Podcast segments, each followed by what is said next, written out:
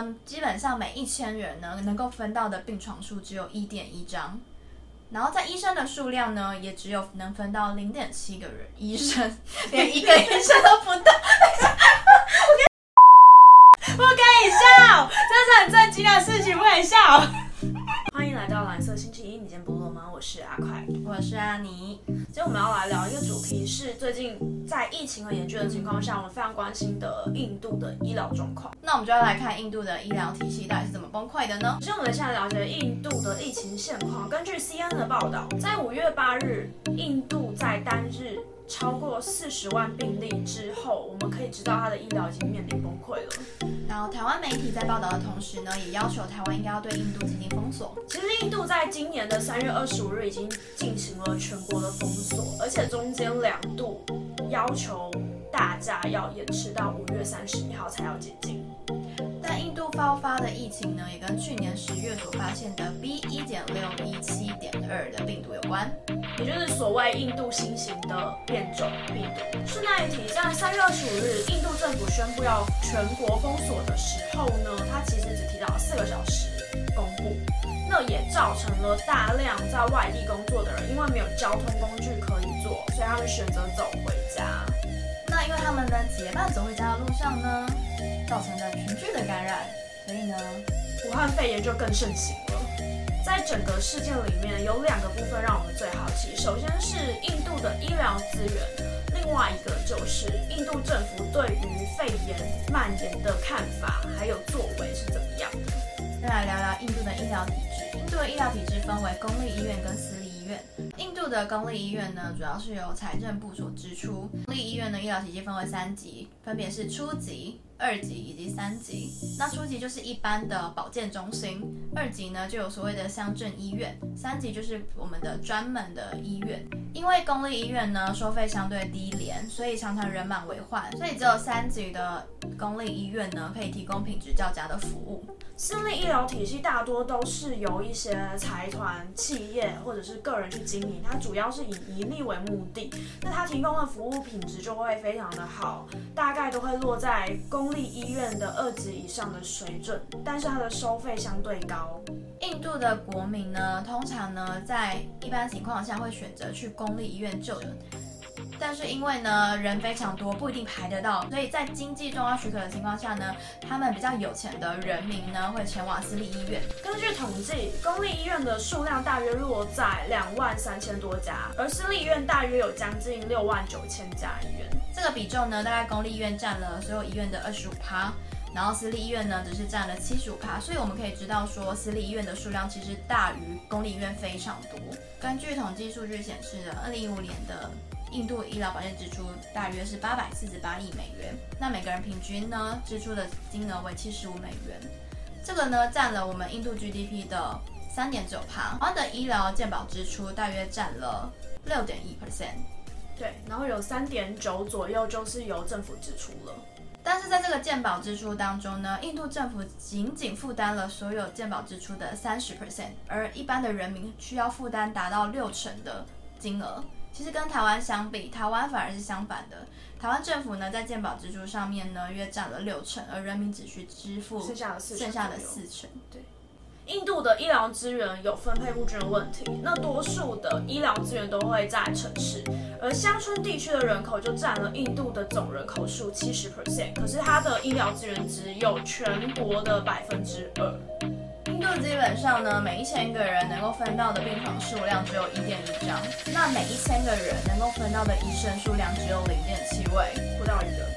相对于我们 OECD 的一个全世界的一个平均值，点八张病床跟三点二位医生来说，其实相对非常的低。那目前呢，印度的公立医疗保险是主要来自于税收，然而它能保护到的整体。人民不到百分之二十。另外一件事情，我们可以提到的是，关于印度的公立医院的医生的薪水，其实只有台币的两万多块钱，所以他们都会在下班之后还去兼职。接下来我们要谈印度政府在中国武汉肺炎期间的作为。Central Vista Project 是印度政府很重要的一个计划。它的预算高达十八亿美元，在今年的年初通过预算。而这一个计划，它主要要做的事情是扩建它的议会，还有修整它的总理官邸。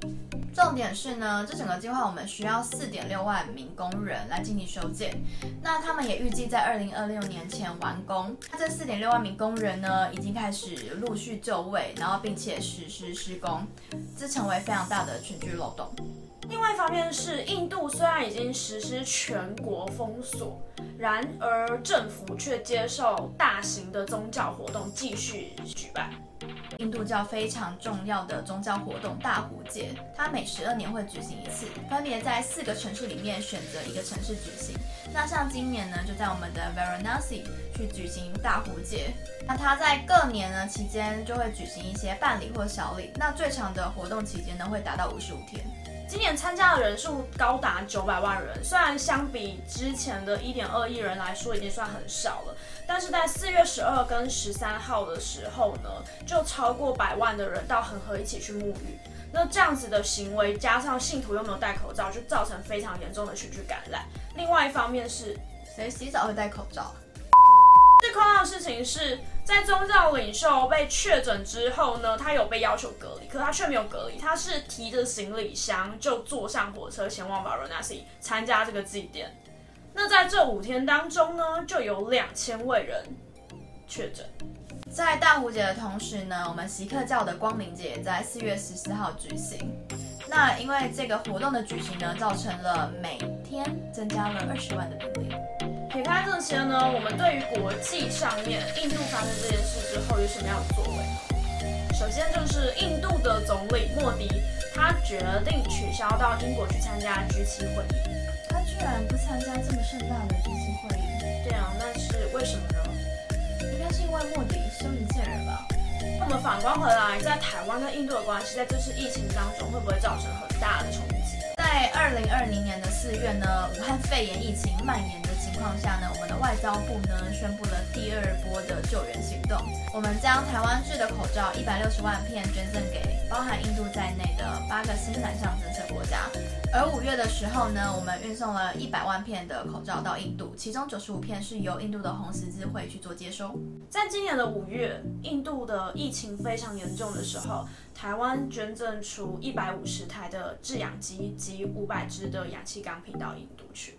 那为什么印度会是我们在国际上面很重要的合作伙伴呢？其实印度是全世界最大的民主国家，他们的人口超过十三亿人。台湾其实跟印度在一九九五年的时候就互设代表处，而现任的总理莫迪在他担任人民党的秘书长期间也有来台湾。另一方面呢，印度跟台湾政府呢，其实一共签署了十项协定，然后我们也有一百四十多家台湾的企业呢到印度去驻点。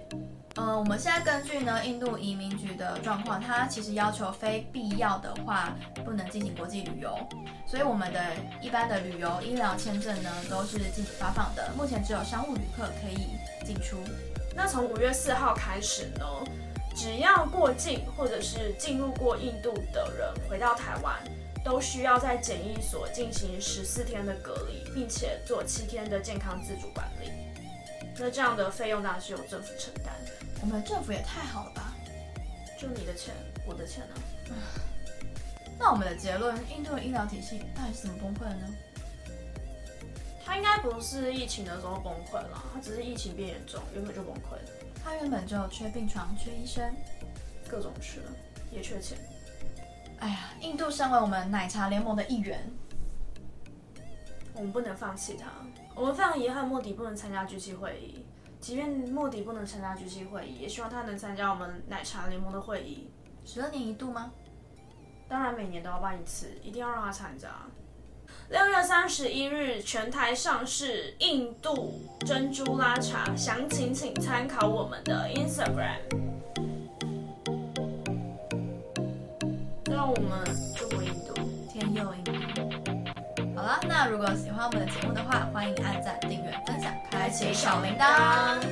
那我们就下集见喽。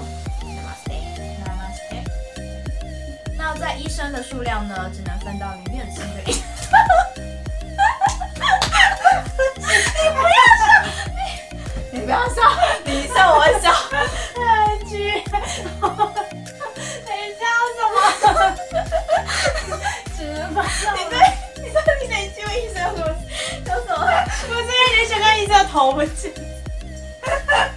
想的也是那个，就是你把医生卡掉，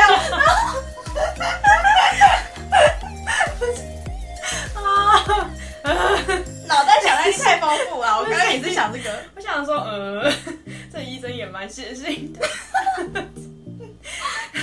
好了，一个来来来的医生。然后，那我要讲什么？憋憋，那我可以憋笑，我可以，我可以憋笑憋笑，我憋笑，然后说补到一个。好，好一下，你可以，可以，可以，好，再来一次，再来一次。